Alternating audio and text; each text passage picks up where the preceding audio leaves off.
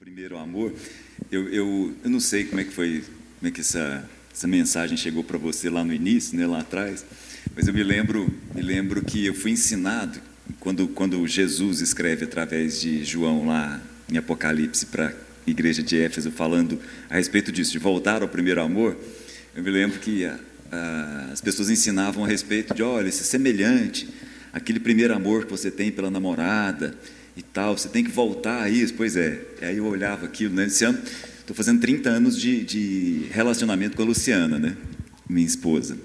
E eu fico pensando, eu não queria voltar naquele, naquele período lá. Eu Nem acho. eu, tem cheio é. de ansiedade, Exato, inseguro, exato. Tenso, nervoso. Muito, muito mais maduro à medida que o tempo vai passando. Daí eu, eu sempre, honestamente, eu olhava para esse texto e ficava vendo as pessoas falando a respeito desse voltar ao primeiro amor, desse formato. Falava, gente, mas como se fosse paixão, né? não, não encaixa. Né? É, paixão é cheio de ansiedade, de Pois é. certeza, né? Mais recentemente, não sei se você concorda, a minha leitura passou a ser a seguinte: qual foi o meu primeiro amor de verdade? Né? Qual foi é, a primeira, primeira, relação de amor de fato, se não com os meus pais? Essa é a primeira relação, esse é o primeiro amor. A igreja de, de Éfeso, naquele momento, mesmo tendo passado por tanta gente lá, passou a ter uma relação com Deus e muito boa, Exatamente. entre aspas, né? uma, uma teologia muito certinha, muito organizada, né? num momento, inclusive, em que isso era importante, mas houve, não sei se você concorda, mas houve um afastamento com a relação de pai. Né? E aí o voltar ao primeiro amor, para mim, passou a ser essa leitura. É, é, é, esse, é, o, é o amor do desinteresse, né? Porque quando fala de voltar ao primeiro amor lá, da namorada, da paixão, é puro interesse. Né? É puro interesse. Só interesse. Depois é que vai aprimorando. Mas esse primeiro amor é aquela coisa do sacrifício espontâneo, né? Então é exatamente isso, né? Da, da paternidade, da maternidade bem resolvida, onde você é acolhido, né? Como um estranho e onde não há é, não há interesse, a não ser responsabilidade, acolhimento, abraço, né? Foi quando a gente a gente se encontrou com Deus nesse sentido, né? A gente não tinha nada para oferecer e é curioso ele falar disso em Éfeso, porque a, a gente vai se afastando disso para as relações de troca, né? Ele diz, oh, seu zelo, sua dedicação, pá, pá, pá. a gente começa a achar que se garante no desempenho, na estrutura, na organização, e na verdade a gente só se garante na misericórdia. As misericórdias do Senhor são a causa de não sermos consumidos. Então, relações de amor são relações miseráveis. É dois pobres. que não tem nada a oferecer um para o outro a não ser companhia. Né? Então, assim, não é isso. É, é cada um percebendo a, a sua pobreza e entregando o resto de riqueza. Isso é amor, né? Quando você entrega a sua última riqueza em favor da pobreza do outro. Você vai lá e pá. Né? Essa coisa assim. Então é maravilhoso isso, né? E não essa coisa de duas pessoas cheias de razão, exigindo, estabelecendo padrões. Por isso que o reino dos céus é para os miseráveis. Bem-aventurados os pobres, os miseráveis, porque eles entrarão. Então é o ponto de entrada né, nessa. É aquela coisa assim: alguém me acolheu na minha mais absoluta miséria. E não alguém me acolheu porque eu era interessante, porque eu tinha algo a oferecer. E como a gente, a gente não percebe, né, até fantástico, a gente não percebe. Né? Por que, que Jacó era o usurpador, o enganador do seu irmão? Porque ele estava sempre colocando alguma coisa na frente para seduzir o outro. Né? Então, na hora que ele percebia que tinha uma encrenca lá, ele, ele pôs presente, ele pôs, aí ele vai pondo, pôs os filhos, pôs a mulher, foi pondo tudo lá na frente, falou assim, vamos ver se alguma coisa aplaca a ira do meu irmão. Então a gente não percebe isso, né? Que sem amor a gente negocia tudo. A gente negocia tudo, a gente coloca tudo na defesa de nós mesmos. Né? Então por isso que nós temos que voltar a esse primeiro amor onde Desinteressado. desinteressado. Mas o, o- a imaturidade ela é sempre interessada. né? Interesseira, né? Sempre, eu estou lembrando aqui, tem pouca gente mesmo, posso contar. A Luciana, a Luciana, minha esposa, foi minha aluna. Não num primeiro instante, a gente começou a namorar e muito rapidamente ela passou a ser minha aluna. Eu era novinho, viu, gente? Deixando claro, comecei a dar aula com 17 não anos. caracterizava ainda assédio moral, não? Né? Acho que sim. Quase. Acho que sim. Mas muito Eu não rápido. podia perder essa oportunidade de dar uma cutucada aqui. Mas muito, muito rápido, fui conversar com o padre, que era É, o diretor pronto, da escola, isso. com os pais dela, ela, olha, assim. né? Mas aí agora, 30 anos depois, né, a amiguinha mais nova da minha filha mais nova lá, da Laura, a filha do Edmundo, da André, Angelina, chegou na, na casa dela lá um dia para almoçar e falou assim: Mamãe, é verdade que o tio Cláudio foi professor da tia Lu? Aí, falou: Ué, foi, ué, o que, que tem? Nossa, é. Aí a Andréia, para piorar a história, falou assim: Não, minha filha, é o seguinte, é porque a tia Lu precisava de nota para passar. Aí lascou. Não, né? aí ficou- Recuperar essa história. Você vai ter que esperar a filha do Edmundo chegar aí uns 17 para ter entendimento. Mas é um amor interessado, Mas é né? totalmente. Mas vamos lá. Gente, é, nós propositadamente, mas sem pensar antecipadamente, eu queria conversar com vocês a respeito dessa questão exatamente da dessa relação que tem a ver com troca, que tem a ver com o que você espera do, do outro, e, e no caso especificamente falando a respeito de Deus. A gente estava falando aqui da igreja de Éfeso. A igreja de Éfeso, gente, é uma igreja é, tipologicamente muito interessante, porque todo mundo passou por lá, né? Todo mundo. Do né? Novo Testamento é a, é a maior, É maior impressionante. né? registro. Né? Impressionante pensar que Paulo foi muito profundo lá, né? É, uma pessoa que a gente não conhece bem, mas muito provavelmente um cara muito acima da média, que é Apolo, se identificou com o lugar, ajudou o lugar, Timóteo, e termina com João, né? o E último o dos apóstolos. né? Evangelho de João é escrito no contexto da igreja, Da igreja de Éfeso. Então, sem dúvida alguma, a igreja de Éfeso é, é, é, é onde o, o, o Novo Testamento acontece. E aí, é, eu queria pensar um pouco nisso com vocês, assim, só a título de introdução por causa de um, de um detalhe. Mas a igreja foi vivendo os seus dias e o apóstolo João, o último apóstolo, morreu e assim como todos morreram. A igreja começa, tenta, tenta viajar comigo nisso. A igreja começa a viver então dias em que as pessoas que conviveram com Jesus, que apalparam, né, a expressão do próprio João, que sentiram o cheiro eh, de Jesus, essas pessoas foram morrendo. E uma nova geração veio, a, a- história costuma chamar essa turma que vem aí de pais apostólicos. É só uma, uma expressão didática aí que foi surgindo para aquelas pessoas que foram discípulos, como por exemplo, discípulo de, de João. João deixou um discípulo chamado Papias, que diz para a gente uma coisa muito interessante. Ele escreve que o evangelho de Marcos, na verdade, é de Pedro.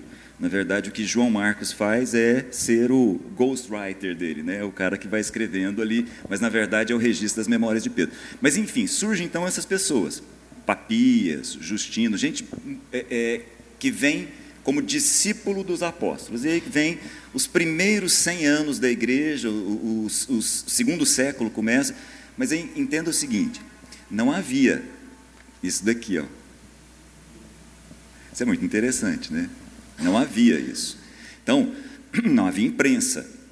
As cartas eram escritas, então, por exemplo, Paulo escrevia as cartas, como no caso de Éfeso, fala, ó, lê para todo mundo aí, inclusive troca de carta, né? Pega lá a carta que foi escrita para Colossos e troca com o pessoal de Hierápolis, de Laodiceia, que está aí pertinho, troquem as cartas entre vocês, né? Então, o Novo Testamento nesse formato não existia. O que havia de escritura para todos eles era o Antigo Testamento.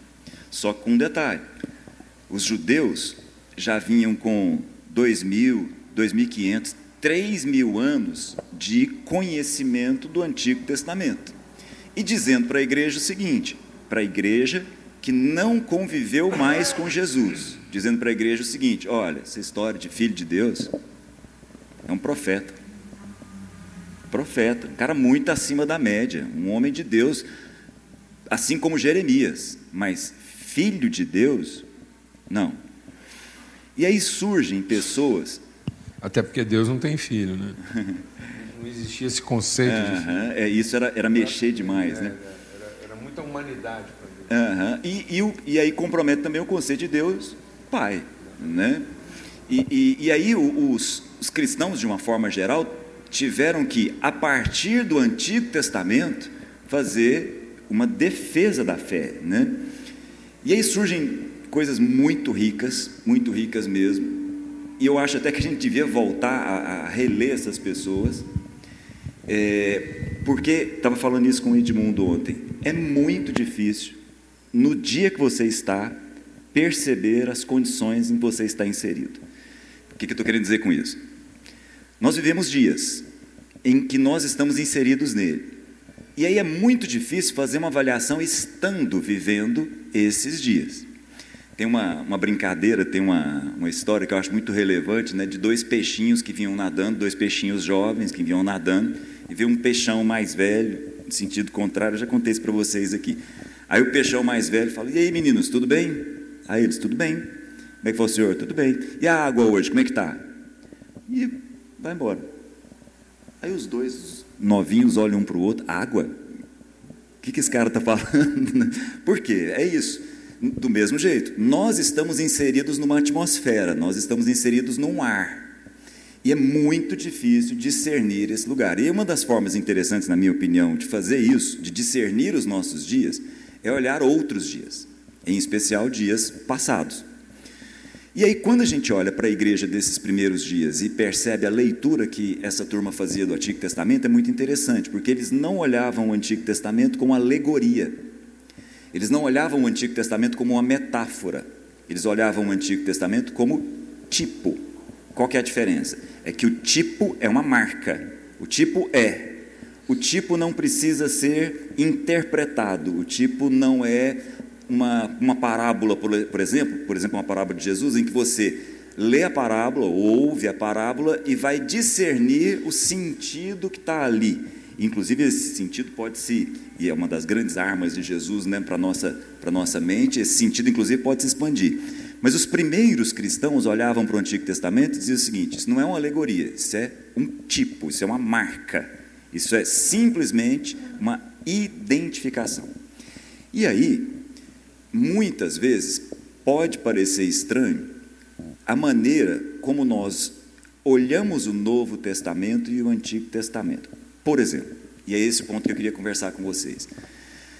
O Antigo Testamento fala a respeito de sacrifícios. O Antigo Testamento fala a respeito de diversos tipos de sacrifícios. Eu já conversei com vocês aqui a respeito de alguns deles.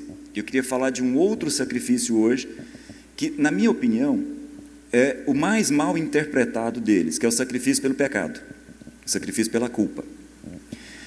E aí, eu preciso, antes de mais nada, abrir um parêntese aqui com vocês. Sacrifícios não são algo que passou a aparecer na nossa história a partir dos judeus. Isso tem que ficar muito tranquilo na nossa cabeça. Os sacrifícios não surgem com o povo de Abraão. Sacrifício não, não é uma patente. Assim como santuário, assim como circuncisão, assim como dízimo, não surge com o povo de Deus. Culto não surge com o povo de Deus. Essas coisas já existiam há muito tempo atrás. Tem desenho nas cavernas, né? É, é, aquelas pinturas rupestres falando a respeito de sacrifício, muito antes de haver Abraão. É importante a gente entender isso. Bom, mas a Bíblia tem sacrifício? Tem. Por quê? Aí vem o, o, ponto que eu queria chamar a atenção de vocês, antes da gente fazer uma leitura do sacrifício pelo pecado e do sacrifício pela culpa. Os sacrifícios são, naquela época, a linguagem que as pessoas poderiam entender. E o que Deus faz é mostrar não o sacrifício, mas mostrar um sentido novo para os sacrifícios. Deixa eu repetir isso.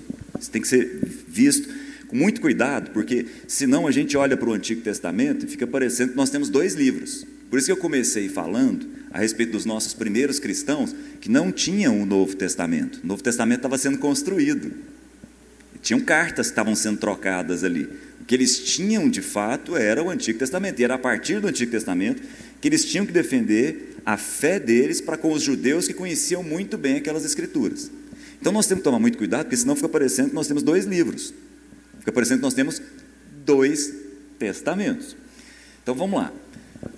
Quando nós lemos na Bíblia a respeito dos sacrifícios, primeiro detalhe que é fundamental, nós temos que entender que os sacrifícios não eram uma novidade para aquela turma. Para nós é estranho, para eles não. Inclusive, tem coisas que a gente lê que não há nenhuma questão de explicar para a gente, porque quem estava lendo num primeiro instante estava entendendo claramente que era a linguagem do dia a dia deles. O que, vou repetir, o que Deus faz é levar dentro de uma linguagem que era conhecida de todo mundo qual é o sentido para aquilo que estava sendo feito. E o sentido era e é, até hoje, o oposto daquilo que a gente está acostumado. Como Paulo Júnior gosta de contar, é a mesma estrada. É a estrada que vai de Goiânia para Anápolis ou de Anápolis para Goiânia. A direção é exatamente a mesma, mas o sentido é totalmente diferente. Por que, que o sentido é totalmente diferente? Porque em Israel, guarda isso, em Israel, o Deus de Israel não tem necessidade de coisa alguma. Isso é fundamental. O Deus de Abraão, de Isaac e de Jacó, o Deus e Pai do nosso Senhor Jesus, não carece de alguma coisa. Não há mão aqui não há mão humana que possa oferecer para Deus alguma coisa. Esse é o Deus de Abraão, Isaac e Jacó. Ora, se é assim, então por que os sacrifícios? Isso é uma pergunta importante, não? Porque os sacrifícios fazem parte da Bíblia, eles estão ali. Vou repetir, numa linguagem que todo mundo entende, para apontar um sentido. E qual é o sentido? É importante que a gente entenda. Por exemplo, nós vamos falar sobre o sacrifício pelo pecado e pela culpa. O sacrifício pelo pecado e pela culpa em Israel não é para que Deus perdoe. Nunca foi. Vou repetir. O sacrifício pelo pecado e pela culpa, que nós vamos conversar aqui, nunca foi para que Deus perdoasse. Como é que nós sabemos disso? Olha, eu vou pegar aqui com vocês, vou ler alguns textos de uma pessoa que, na minha opinião, não sei se você concorda, é quem mais conhece sacrifício na Bíblia, que é Davi. E aí, Davi, entre seus vários escritos, é Davi que diz: Eu oferecer para Deus sacrifício que não me custe, em hipótese alguma. Mas eu peguei alguns salmos de Davi. Por exemplo, Salmo 32. A gente não sabe em que condições Davi escreveu esse salmo, mas ele diz assim: ó, Reconheci diante de ti o meu pecado, não encobri as minhas culpas. Eu disse: confessarei. E o Senhor perdoou o meu pecado. Não fala de sacrifício. Davi reconhece diante de Deus o seu pecado e a sua culpa. Não sei em que condições. Tem salmos de Davi que a gente sabe quais são as condições em que ele está vivendo. Esse nós não sabemos. Fato é, chega diante de Deus e reconhece, confessa, pede perdão e é perdoado. Não tem nada sendo oferecido em sacrifício. Vou dar um outro exemplo para vocês de Davi. Salmo 40 diz assim: Sacrifício e oferta não pediste, mas abriste os meus ouvidos. Holocaustos, que é um tipo de oferta, um tipo de sacrifício, holocaustos e ofertas pelo pecado não exigiste. É Davi falando. Vou repetir Sacrifícios em Israel nunca foram para que Deus fizesse alguma coisa, qualquer coisa, inclusive perdoar pecados. Vou dar um outro exemplo, esse muito conhecido do Salmo 51, que é o salmo de Davi, logo depois que o profeta Natan chega para ele e coloca aquela parábola que nós conhecemos do, dos dois donos das ovelhas, e Davi entende que ele era o homem que tinha cometido um grande erro, assassinato, adultério, um monte de outras coisas envolvidas nesse mesmo erro. Davi chega para Deus e diz assim: Tem misericórdia de mim, ó Deus, por teu amor, por tua grande compaixão, apaga as minhas transgressões, lava-me de toda a minha culpa purifica-me do meu pecado. Aí olha o que, que ele diz: o Senhor não tem prazer em sacrifícios, o Senhor não se agrada em holocausto, senão eu te daria. É Davi falando.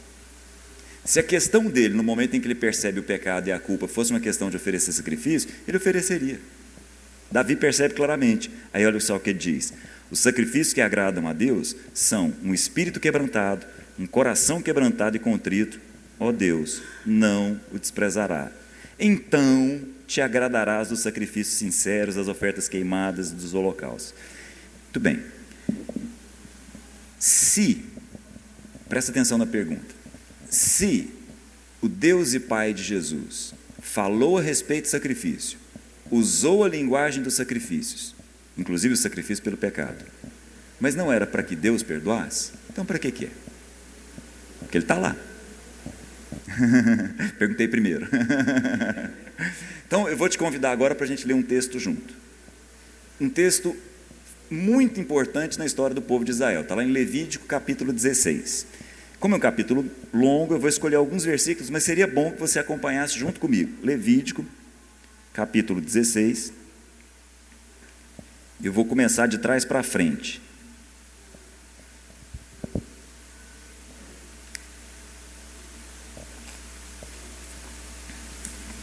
Levítico 16, versículo 30, diz assim: Porquanto, nesse dia, eu vou falar desse dia com vocês daqui a pouco. Porquanto, nesse dia, se fará propiciação por vocês, para purificá-los. Então, perante o Senhor, vocês estarão puros de todos os pecados. Este dia será um sábado para vocês, um shabá, um dia de paralisação, um dia de descanso. Quando vocês se humilharão, é um decreto perpétuo. Então, olha só, terminei, estou lendo de trás para frente, né, porque é o final do capítulo. Esse capítulo fala a respeito de um dia. Um dia em que, como está escrito aqui, dependendo da sua versão, vocês se humilharão ou se afligirão. Eh, a expressão aí tem a ver com jejum. É o dia em que vocês vão fazer um jejum. Era o único dia que Deus chamava o povo para um jejum. Único dia do ano em que isso acontecia. Os fariseus no Novo Testamento faziam um jejum três vezes por semana. Né? O único dia do ano chamando para um jejum era esse. E, esse dia em Israel era chamado de o dia, até hoje. Há pouco tempo tinha, tinha uma relação com um judeu jovem em, em São Paulo, liguei para ele um dia, uma quarta-feira. Ele não atendeu, coisa rara, ele não atendeu o telefone. Aí no outro dia ele me ligou e falou: Olha, ontem era o nosso dia do jejum.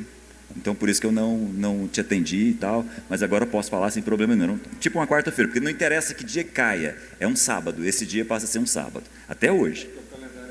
Calendário hebraico. É, que dia é esse? Então, vamos lá. Esse é um dia de perdão de pecados.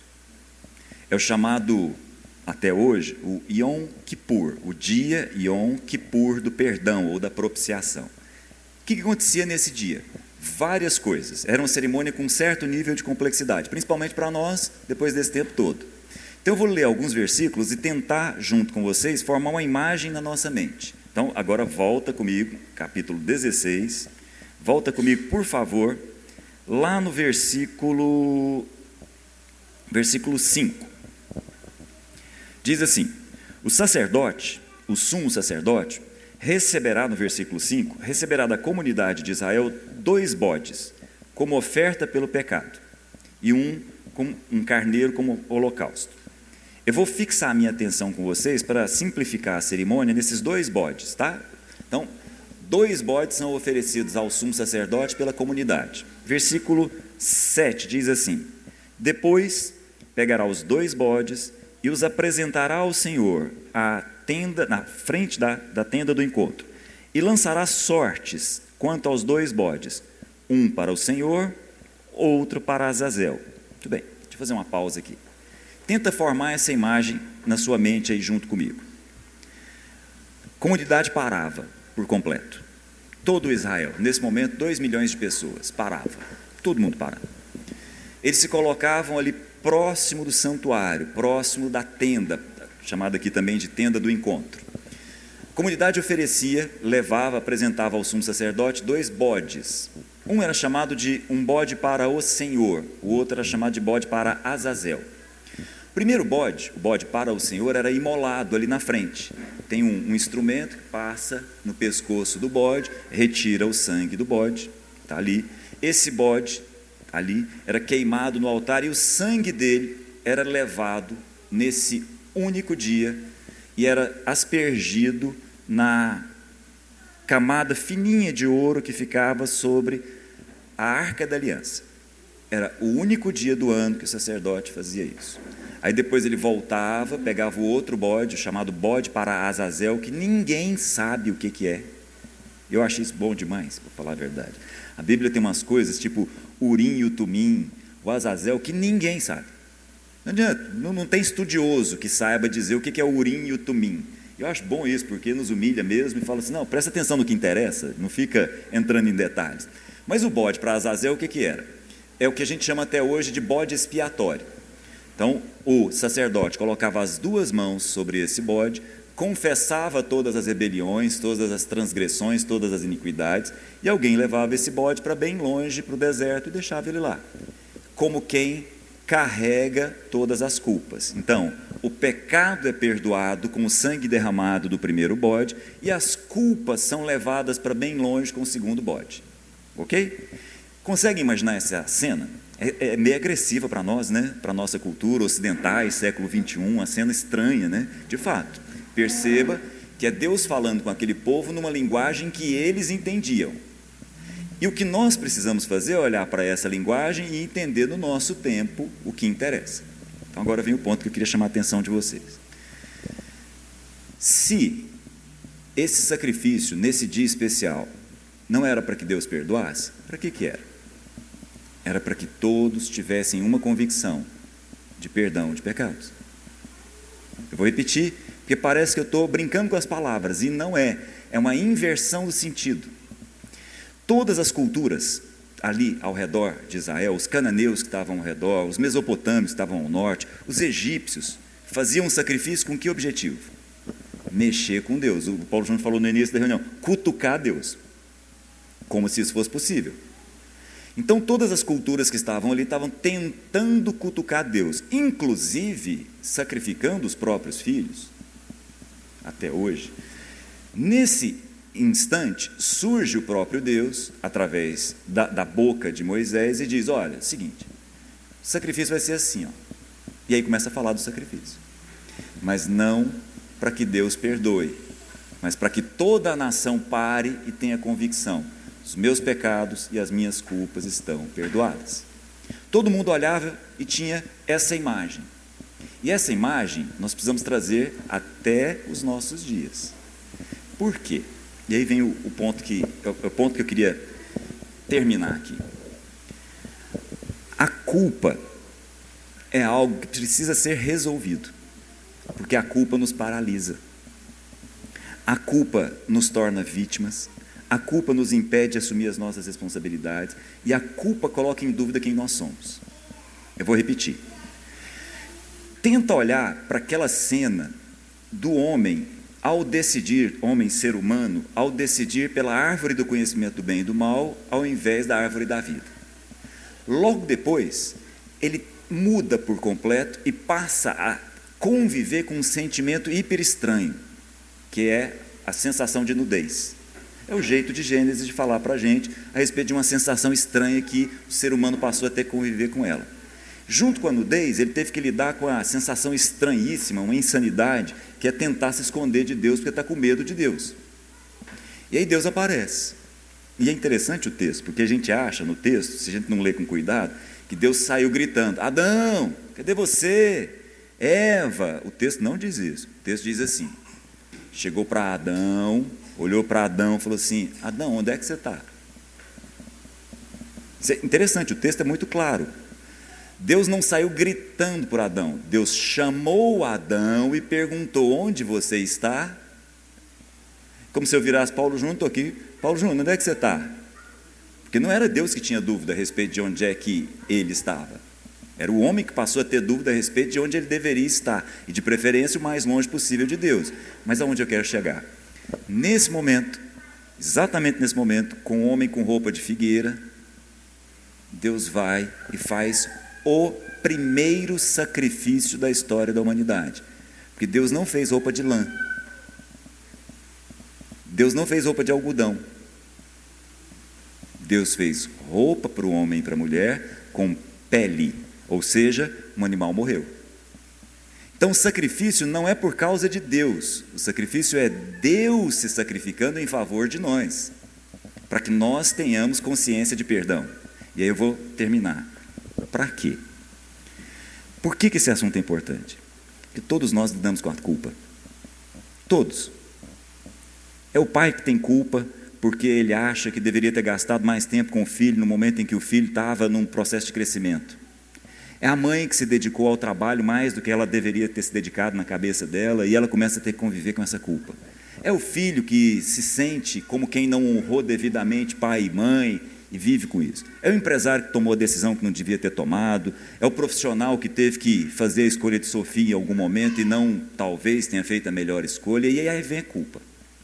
Então a culpa faz parte, faz parte das nossas traições, vem com todo mundo. Só que se nós não tivermos a consciência do que é a cruz, se nós não tivermos consciência do perdão dos pecados, se nós não tivermos consciência de que as nossas culpas foram libertas, nós não saímos do lugar, nós não avançamos na vida, nós não caminhamos na existência. E nós nos vitimamos colocando responsabilidades que são nossas no outro. Eu vou repetir. É fundamental que nós tenhamos convicção de que o que Jesus fez na cruz, que é desde a fundação do mundo, foi para que todos nós ficássemos livres das nossas culpas. Para quê? Para que nós assumíssemos as nossas responsabilidades. Porque senão nós ficamos duvidando de quem nós somos. Lá no fundo a gente fica assim: ah, será que eu sou essa pessoa mesmo que Deus está dizendo que eu sou? Entenderam? Então, em nome de Jesus, eu vou terminar lendo o seguinte: guarda isso, guarda isso com você. Diz assim: quem fará alguma acusação contra os escolhidos de Deus? É Deus quem os justifica. Quem os condenará? Vou repetir: quem é que pode fazer alguma acusação contra nós? Se é Deus quem nos justifica. Quem pode condenar qualquer um de nós aqui? Ninguém. E aí, por causa disso, já que nós temos essa convicção, nós podemos assumir a, a, nossa responsabilidade e enfrentar a morte todo dia. Porque nós sabemos quem nós somos. Nós somos pessoas livres do pecado e da culpa. Amém?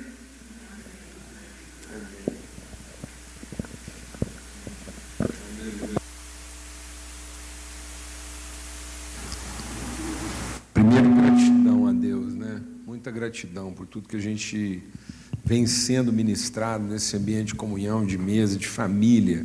Esse encontro de família tem sido assim maravilhoso. A gente vê o testemunho disso chegando a tantos lugares, a gente poder sentar e, e, e aprender da palavra de Deus, né? não simplesmente pregar. Eu estava vendo uma, uma afirmação essa semana de uma pessoa muito conhecida e e aqui não vai nenhuma censura ao que ele disse, uma crítica, mas entendendo o que foi declarado na perspectiva daquilo que é uma cultura, né? A água. Né? Então, cada um dizendo a partir do ar que ele respira. E existe ainda no mundo, né, principalmente a partir do velho mundo, e Deus nos chamou. Eu acho que isso tem muito a ver com o Brasil. Eu acho que tudo que a gente está compartilhando aqui tem a ver com uma igreja aqui no Brasil, nessa nação, que pode representar esperança para todo o mundo. Essa reflexão aqui tem a ver como nós podemos rever nossa cultura, nosso entendimento e não ficar vivendo a partir de conceituações antigas que não estão erradas mas que precisam amadurecer. Porque as conceituações, quando elas vão envelhecendo, elas vão gerando culpa. Aí nós temos a culpa de manter o antigo e não a fé para ver aquilo que ainda não se viu. Então a declaração foi a seguinte: é, o mundo está precisando urgentemente de uma pregação do Evangelho. O Evangelho tem que ser pregado a todo mundo nesses dias, porque isso é urgente. Eu fiquei pensando: não, não é mais isso. Isso já foi. O Evangelho já foi pregado. Agora o Evangelho está precisando ser vivido. Não está faltando pregação. Está faltando aqueles que pregam viver.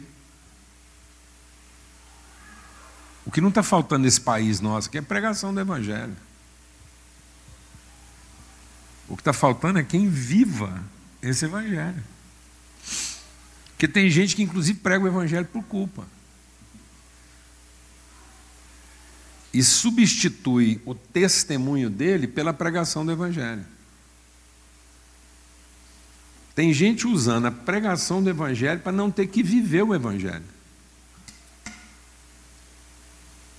Aí, em lugar de viver, ele prega. E transfere a responsabilidade para Deus. Eu vou te pregar uma coisa aqui que vai colocar você diante de Deus, você se resolva com ele, porque comigo não é que você vai ter que resolver, não. Não, o Evangelho é para que a gente resolva entre nós. é para ser vivido. Jesus não diz que nós receberemos virtude do Espírito Santo para dar testemunho. Nós receberíamos a virtude do Espírito Santo para ser testemunha. Então não dá para pregar o Evangelho e continuar ansioso. Não dá para pregar o Evangelho e continuar amargurado. Não dá para continuar pregando o Evangelho e ficar ofendido. Não perdoar pecado. Não dá para pregar o Evangelho e, e vingar a si mesmo.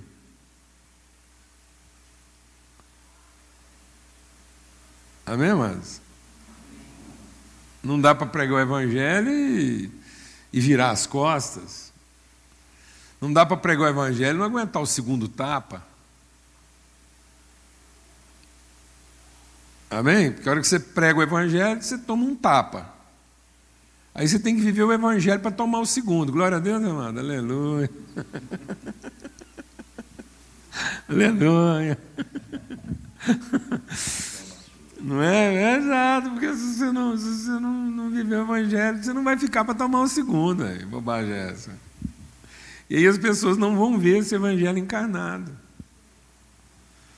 Elas vão receber o testemunho, vão, a gente vai colocá-las cheias de culpa diante de Deus, mas elas não vão ter esperança. Então, eu louvo a Deus por esse tempo de comunhão, por todo o esforço que a gente. Um, um esforço relacional aqui de grandes desafios, porque tem gente que às vezes vê o Cláudio sentado aqui, batendo papo, outros irmãos, a gente monta essa mesa aqui para conversar aqui, e tem gente achando que isso aqui é um trem assim para para facilitar o processo. Ah, senta lá e vamos bater papo. E vocês não têm noção tanto que isso dificultou o processo. Vocês não têm noção, não o tanto que dificultou o processo, as pessoas estão se dispondo a juntos aqui ser um sim e um amém na vida um do outro. Porque agora a gente tem que viver esse evangelho ainda com mais intensidade. Com todas as broncas. Porque agora qualquer um que tiver dificuldade comigo vai falar com o Cláudio. Escuta, como é que você senta lá com o Paulo Júnior e aí? E qualquer um que tiver dificuldade com o Cláudio vai chegar comigo e falar, e aí, como é que vocês estão resolvendo essas coisas? Como com qualquer outro que sentar aqui. Amém. Tem que ser um desafio de coerência, de enfrentamento. Porque você está colocando uma, um, um esforço de vivência. E nesse sentido, a palavra que estava no meu coração e que está no meu coração para compartilhar, e tem tudo a ver com o que está sendo repartido, por isso que meu estado é sempre de gratidão, é, é sobre uma palavra de fé. Né? Essa é a vitória que vence o mundo, a nossa fé. E diferentemente de todos os sacrifícios, porque todo o sacrifício que existia na humanidade, que é o culto, o culto existe, o culto é inerente, amados. Não se iluda com o culto. Não se iluda com o culto. E nem se iluda com a organização dele. Porque tem gente que se ilude com a organização. Então, vou falar uma coisa, amado. Algumas, algumas culturas são muito mais organizadas. Preparam a virgem dois anos para depois degolar o pescoço dela. Prepara uma criança, separa, há um rito, faz a roupa bonitinha. Aí tem os cânticos. né, culticos, a cerimônia cultica, para ir lá e sacrificar um filho. Não se iluda com o culto. Culto é o que está acontecendo dentro das empresas, sacrificando filhos até hoje. Com liturgias requintadas. Nós continuamos sacrificando crianças nos nossos altares para garantir a chuva no próximo para a próxima colheita. Nós continuamos fazendo culto às nossas divindades. Nossos jovens hoje não estão se suicidando porque querem morrer. Muitos jovens hoje estão se suicidando porque eles não querem ser mortos no altar do sacrifício cultico da família. Então, antes dele ser degolado no altar, ele vai lá e tira a própria vida, para não ter que ser degolado no altar cultico.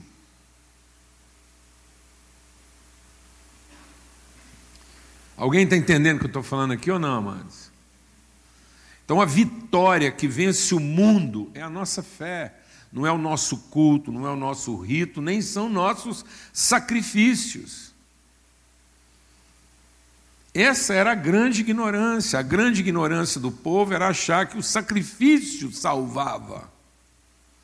Mas só que o nosso sacrifício estava manchado, contaminado. Era um sacrifício já condenado na própria motivação dele. Então, durante toda a história, Deus vem estabelece uma outra referência que não vai resolver. Deus estabeleceu lá o rito e disse: Olha, aqui entre vocês o sacrifício vai ser assim. E aí Deus está ressignificando o sacrifício. Mas isso não vai resolver, porque ainda é em parte. Isso é uma forma de Deus falar conosco, mas se eu não, se isso não me apontar para o que foi feito na pessoa de Cristo, todo sacrifício, por mais que ele seja baseado na própria Bíblia, ele é em vão, porque ele está com o mesmo espírito com que os pagãos sacrificavam. Então, o que redime, o que resgata, o que cura é a plenitude da revelação. Por isso que, tendo Deus outrora falado, hoje nos fala. Então, tudo apontava para o cordeiro, tudo apontava para o sacrifício expiatório, então, é, era uma pedagogia de sustentação. Era um curso básico, era nossa era educação, como é que a gente chama isso? É, é, é, é nem é fundamental, aquela educação, quando a gente fala lá que dá as matérias básicas lá, português, matemática e ciências, né?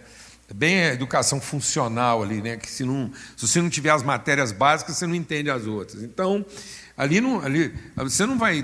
Não havia a ciência, mas havia a condição mínima.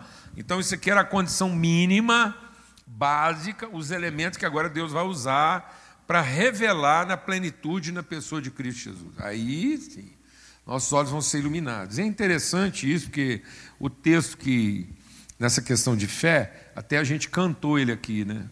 Nós cantamos ele aqui no louvor, na primeira parte do nosso encontro aqui.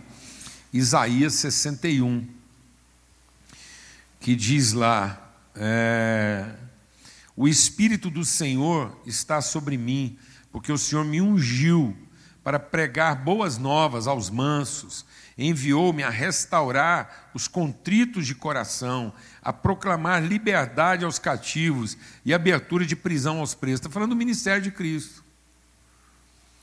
Então Cristo usou essa palavra. Quando ele foi começar o ministério dele, ele falou: está aqui.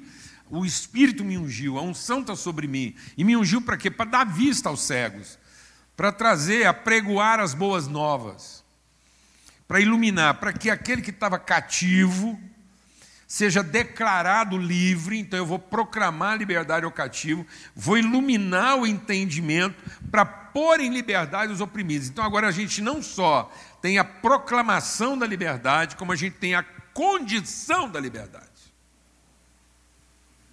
Então não é só apregoar o Evangelho, é viver o Evangelho, porque agora nós temos condições de viver o Evangelho.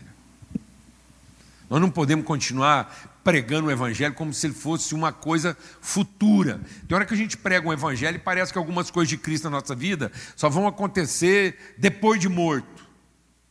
Não, amados, foi para a liberdade que Cristo nos libertou, para sermos verdadeiramente livres. É para viver o Evangelho. É para as pessoas olharem na nossa vida e falarem assim: gente, o Evangelho é possível. Porque tudo a gente remete para Jesus. Então, o sacrifício de Cristo proclama a libertação que estava lá, que é essa coisa garantida lá desde o Velho Testamento. Então, ó, Deus estando, os pecados estão perdoados, os pecados estão perdoados. Mas aí o povo tinha que voltar todo ano, e voltava todo ano por quê? Porque a vida não, não avançava a partir de um determinado ponto. Quem está entendendo o que estou falando? O povo ia, ia, ia, mas faltava revelação para dizer como é que a gente passa desse ponto. Como é que a gente passa a viver uma vida além da culpa. Não é aquém da culpa. O que é a vida além da culpa? Beleza, meu pecado foi perdoado. Agora, existe vida além do perdão? Ou nós vamos ter que ficar igual no Velho Testamento, tendo que pedir perdão o tempo todo? Existe vida além do perdão? É isso que Cristo vem trazer. Ele vem trazer uma forma de vida que vai além de ser perdoado.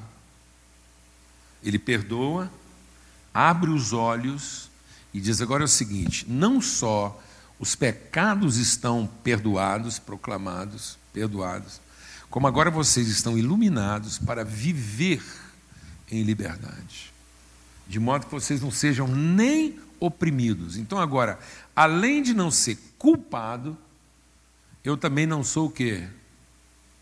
Oprimido. Glória a Deus, amado. E aí ele diz, então, vou proclamar isso, apregoar o ano aceitável do Senhor, o dia da vingança do nosso Deus, e consolar todos os tristes. E ordenar a respeito dos tristes de Sião, que lhes dê ornamento em lugar de cinza, óleo de alegria em lugar de tristeza, veste de louvor em vez de espírito angustiado, a fim de que se chame o quê? Carvalhos de justiça plantados pelo Senhor para que ele seja glorificado. Essa é a fé. A fé de quem de fato nós somos. E aí, rapaz, tem o Cláudio, rapaz, eu queria reforçar isso sim na nossa conversa aqui. Já, eu não sei se você parou, mas você não estava aqui, já tem algumas, algumas semanas. Deus me incomodou profundamente de que a gente vai ter que tocar nesse assunto da teologia aí a respeito do batismo de João e o batismo de Jesus. Porque parece que, como igreja, a gente está fazendo o batismo de Jesus como se ele ainda fosse o de João. E o de João era o batismo de arrependimento, era do Velho Testamento. O que, que João estava fazendo? Com o fato, pelo fato do povo estar num período de silêncio, é um período aí de silêncio. Não tem profeta, ninguém falou nada. Os céus estão totalmente silenciosos. Séculos. Nenhuma.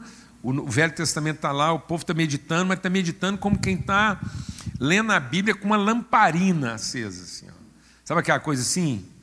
Uma parte está claro, outra parte está escuro, um trem assim meio cinzento. Era assim que o povo lia a Bíblia. Havia um véu. O véu de Moisés estava colocado. Por mais que as pessoas meditassem, não haveria plena. E com isso, algumas práticas estavam inclusive sendo omitidas, o próprio sacrifício. O próprio sacrifício, aquele rito, a ida para Jerusalém. Aí veio a dominação romana. Aí o que, que acontece? O sacrifício está proibido, lá não tem. Esse rito, que seria no mínimo um rito de preservação, foi suprimido. Então o que, que o João faz? João é levantado por Deus para pegar um rito pagão, de novo, uma coisa que era comum de todo mundo, todo mundo entender, porque batismo não era uma premissa hebraica o povo ou sacrificava ou batizava. Era tudo mais ou menos a mesma coisa. Então o João vai pegar uma coisa que é possível, porque o rio estava lá, a água estava lá, está acessível, e Deus levanta ele como profeta para pegar de novo uma coisa lá comum de todo mundo e preparando a vinda do Senhor. E dizer, ó, sabe aquele sacrifício que estava lá, que tinha que trazer um negócio, um cordeiro, uma ovelha? Sem chance, não dá para não dá para retomar por aí. Então vamos fazer uma coisa mais simples. Vem você, vem você, chega aqui na beirada do rio, eu prego uma palavra de arrependimento, vocês vão se sentir a pior pessoa do mundo, vocês vão entender que está todo mundo em pecado mesmo, que não tem chance. E aí, esse batismo vai representar o sacrifício que você poderia fazer com o carneiro, aí incluiu tudo, com a pombinha, com a couve-flor, aí incluiu o sacrifício tudo lá, de cereais, de vegetal, de ave. E aí agora era um sacrifício só, já para dar entendimento que eu tenho que sacrificar minha maneira antiga de pecar, o meu pecado. Ir lá e colocar diante de Deus a minha culpa, a minha iniquidade. E de novo, João vai explicar, e não é porque Deus precisa do sacrifício, porque você vai sair só molhado.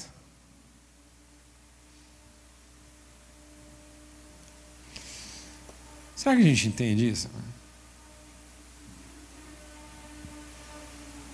Deus falando, um trem de arrependimento, que o cara vai lá, pega uma vida, aquilo gente matou, roubou, traiu a mulher, confusão lascada, dívida, encrenca, ele vai lá. Pouquinho de água, não sei se era aspersão, não sei se era efusão, não sei se era mesmo, nada, mas, capaz que se fosse no Oceano Atlântico, no maior mar do mundo, aquele tanto de água não era suficiente para pagar o pecado daquele tanto de gente, então não era água mais. Nunca foi. E se era para falar de um batismo poderoso, então era o de aspersão, que era o que eles usavam lá, o sangue. Eles pegavam o sangue só aspergia para dizer o seguinte: ó, entenda uma coisa, esse sangue é tão poderoso que o vapor dele perdoa. Não precisa nem mergulhar até fundar, não. Se afundar é bom, se derramar é bom também, porque tudo tem sentido morreu e ressuscitou, o Espírito foi derramado e o sangue foi aspergido. Então, biblicamente, está tudo certo. Não é isso. Amém? E o João fala assim: está vendo? Vocês vão vir aqui, vão confessar os pecados, é um batismo de arrependimento. Deus está chamando vocês, mas eu estou aqui só preparando. Porque o batismo mesmo o que esse batismo que vem lá, que Deus colocou para o povo dele desde o Velho Testamento lá, e que eu estou retomando aqui de maneira pedagógica, esse vocês vão entender mesmo quando vocês receberem o batismo de Jesus. Amém? E o batismo de Jesus não é para se livrar da culpa.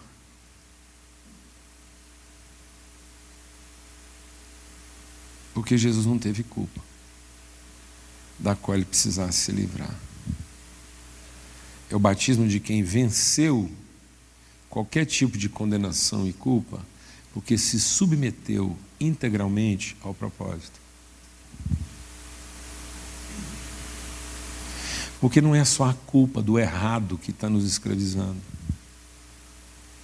Sabe qual é a maior culpa que nos escraviza? A culpa do certo. Porque da culpa do errado, o filho mais novo se arrependeu sem participar de nenhum culto evangelístico. Mas da culpa do certo, o filho mais velho não se arrependeu nem ouvindo a pregação do próprio pai. Então muitas vezes não é a culpa que a gente se impõe quando tudo dá errado. É a culpa que a gente impõe aos outros quando a gente pensa que fez a coisa certa.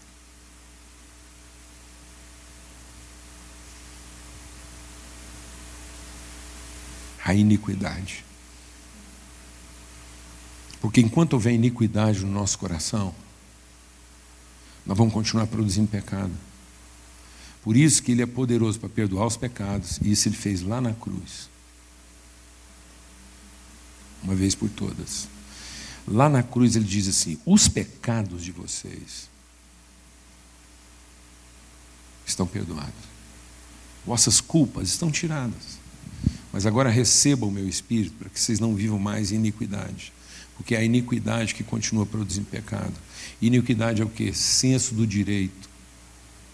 Então o maior pecado que eu cometo é quando eu erro. É quando eu penso que foi suficiente eu ter acertado. E aí eu deixo de tratar as pessoas com misericórdia. E passo a ser juiz delas no erro delas. Por isso que lá na oração de Jesus ele diz: o pão é nosso. E ó Pai, nós continuamos a perdoar os pecados dos outros, como o Senhor perdoou os nossos. Então, da mesma forma como o Senhor nos perdoou, nós temos perdoado. Então nós fomos perdoados no sacrifício. E agora, porque nós fomos iluminados, nós perdoamos. Nós tratamos todo mundo com misericórdia. Agora nós temos o batismo de Jesus. Agora sim meus olhos foram iluminados. Porque agora eu tenho o batismo de Cristo. E sabe o que é o batismo de Cristo? É mesmo tendo feito tudo certo, sofrer a injustiça para dar a nossa vida em favor dos nossos irmãos que fizeram tudo errado. Amados, na minha vida, uma das coisas mais comuns que acontece na minha vida, por causa do trabalho que a gente faz, é, é sofrer assim uma. Entendeu? Assim, um enquadramento. Volta e meia tem alguém querendo te enquadrar. Isso é comum. Alguém aqui sabe o que eu estou falando? Não. Normal. Isso acontece no casamento, a mulher tem que dar uma enquadrada no marido, o marido quer dar uma enquadrada, que é o nosso, não é? Não é? E eu fico pensando assim, rapaz, isso não acaba não. A gente acha que um dia isso vai acabar, mas não acaba não. Jesus lá na cruz, tendo feito tudo certo, está sendo crucificado injustamente. Eu nunca fui crucificado injustamente. Se alguém quiser me crucificar, pode ter certeza, é só procurar, você vai ter um bom motivo. Pode me condenar sem achar a culpa, não se dê o trabalho de achar a culpa pela qual você está me condenando. Basta procurar um pouquinho melhor ou perguntar para mim, eu te ofereço ela, porque eu sei onde é que ela está. Agora, Jesus não. Jesus está lá assim, isento de qualquer culpa, e um bandido marginal, condenado, sem dúvida, sem dúvida com todas as culpas, dá uma enquadrada nele, rapaz, ali, faltando 10 minutos para o cara morrer. Faltando 10 minutos para o cara morrer, um marginal dá uma enquadrada em Jesus. Pensa se isso acaba.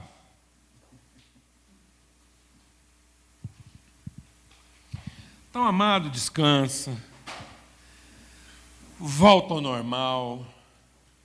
Entenda que os nossos pecados foram perdoados e agora em Cristo, com o batismo de Jesus, nossos olhos foram iluminados para que você seja um carvalho, uma estaca, uma coluna bem firmada que nenhum acerto e nenhum erro tira você do lugar que Deus te colocou.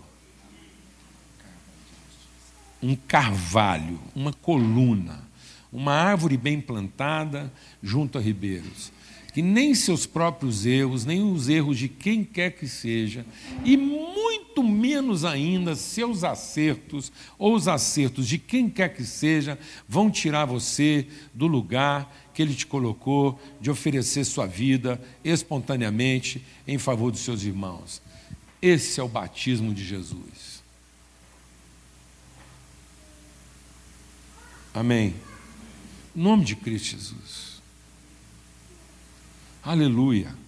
Nós temos que conversar mais, porque a gente está perdendo de novo, nós estamos voltando por uma lei de, de enquadramento, de, de, de, meritocracia. Porque o, o nosso erro, quanto mais, nos condena. E o nosso mínimo acerto nos confunde. Não deixe que qualquer erro te confunda. Não deixe que o seu mínimo acerto te perturbe. Glória a Deus, amados. Porque, na verdade, o que era o batismo para Deus? O batismo para Deus não era um batismo de acertar ou de não errar. O batismo de Deus, que Ele está querendo dizer para todos nós aqui, é o seguinte: se submeter ao propósito eterno de Deus. Seu marido é uma pessoa difícil,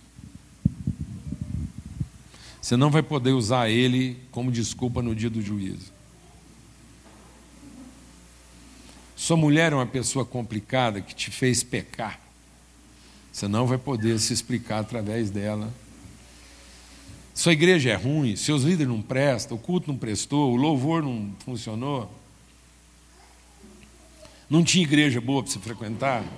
Então vai lá e apresenta isso lá no dia, quando você estiver diante do seu pai. Ele vai, é mesmo. É mesmo. Não, é mesmo. Deixa eu trazer o seu irmão aqui. Deixa eu trazer seu irmão aqui. Você sabe por que ele está aqui? Porque quando ele veio ao mundo, a igreja dele era maravilhosa. Ele participava de um culto avivado, os pregadores era tudo bom, era só milagre. O grupo de louvor era afinadinho, não estava nem no ensaio. Você tinha que ver as reuniões de oração que esse menino frequentava. Por isso que ele está aqui no céu. Sabe por que, que o meu filho primeiro está aqui no céu junto comigo? Porque ele veio num tempo onde o governo funcionava. Não era nem Bolsonaro nem Lula. Você tem que ver quem presidia naquela época. Rapaz, o povo era salvação, meu Deus! Glória a Deus! E o povo lá, está vendo esse menino? É por causa disso que ele chegou aqui, gente. Porque o governo prestava, a economia era maravilhosa, os cultos, tinha uma igreja que ele frequentava. Você tem que ver a igreja que ele frequentava. E os hinos que eles cantavam.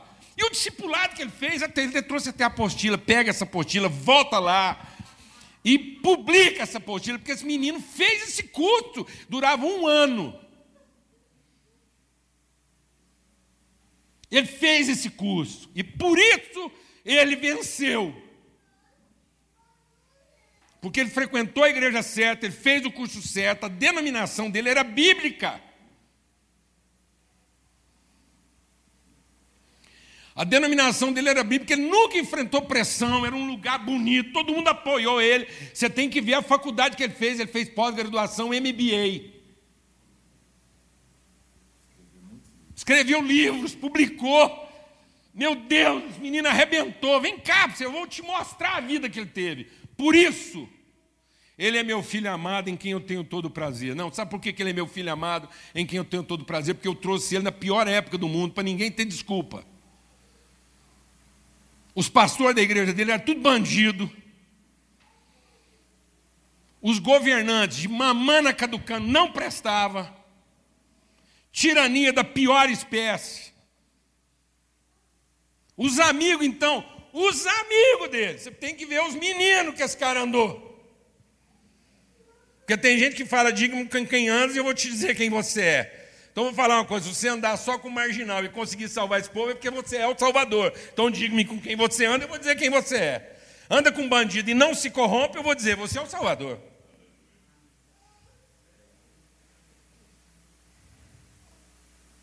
Glória a Deus, amados.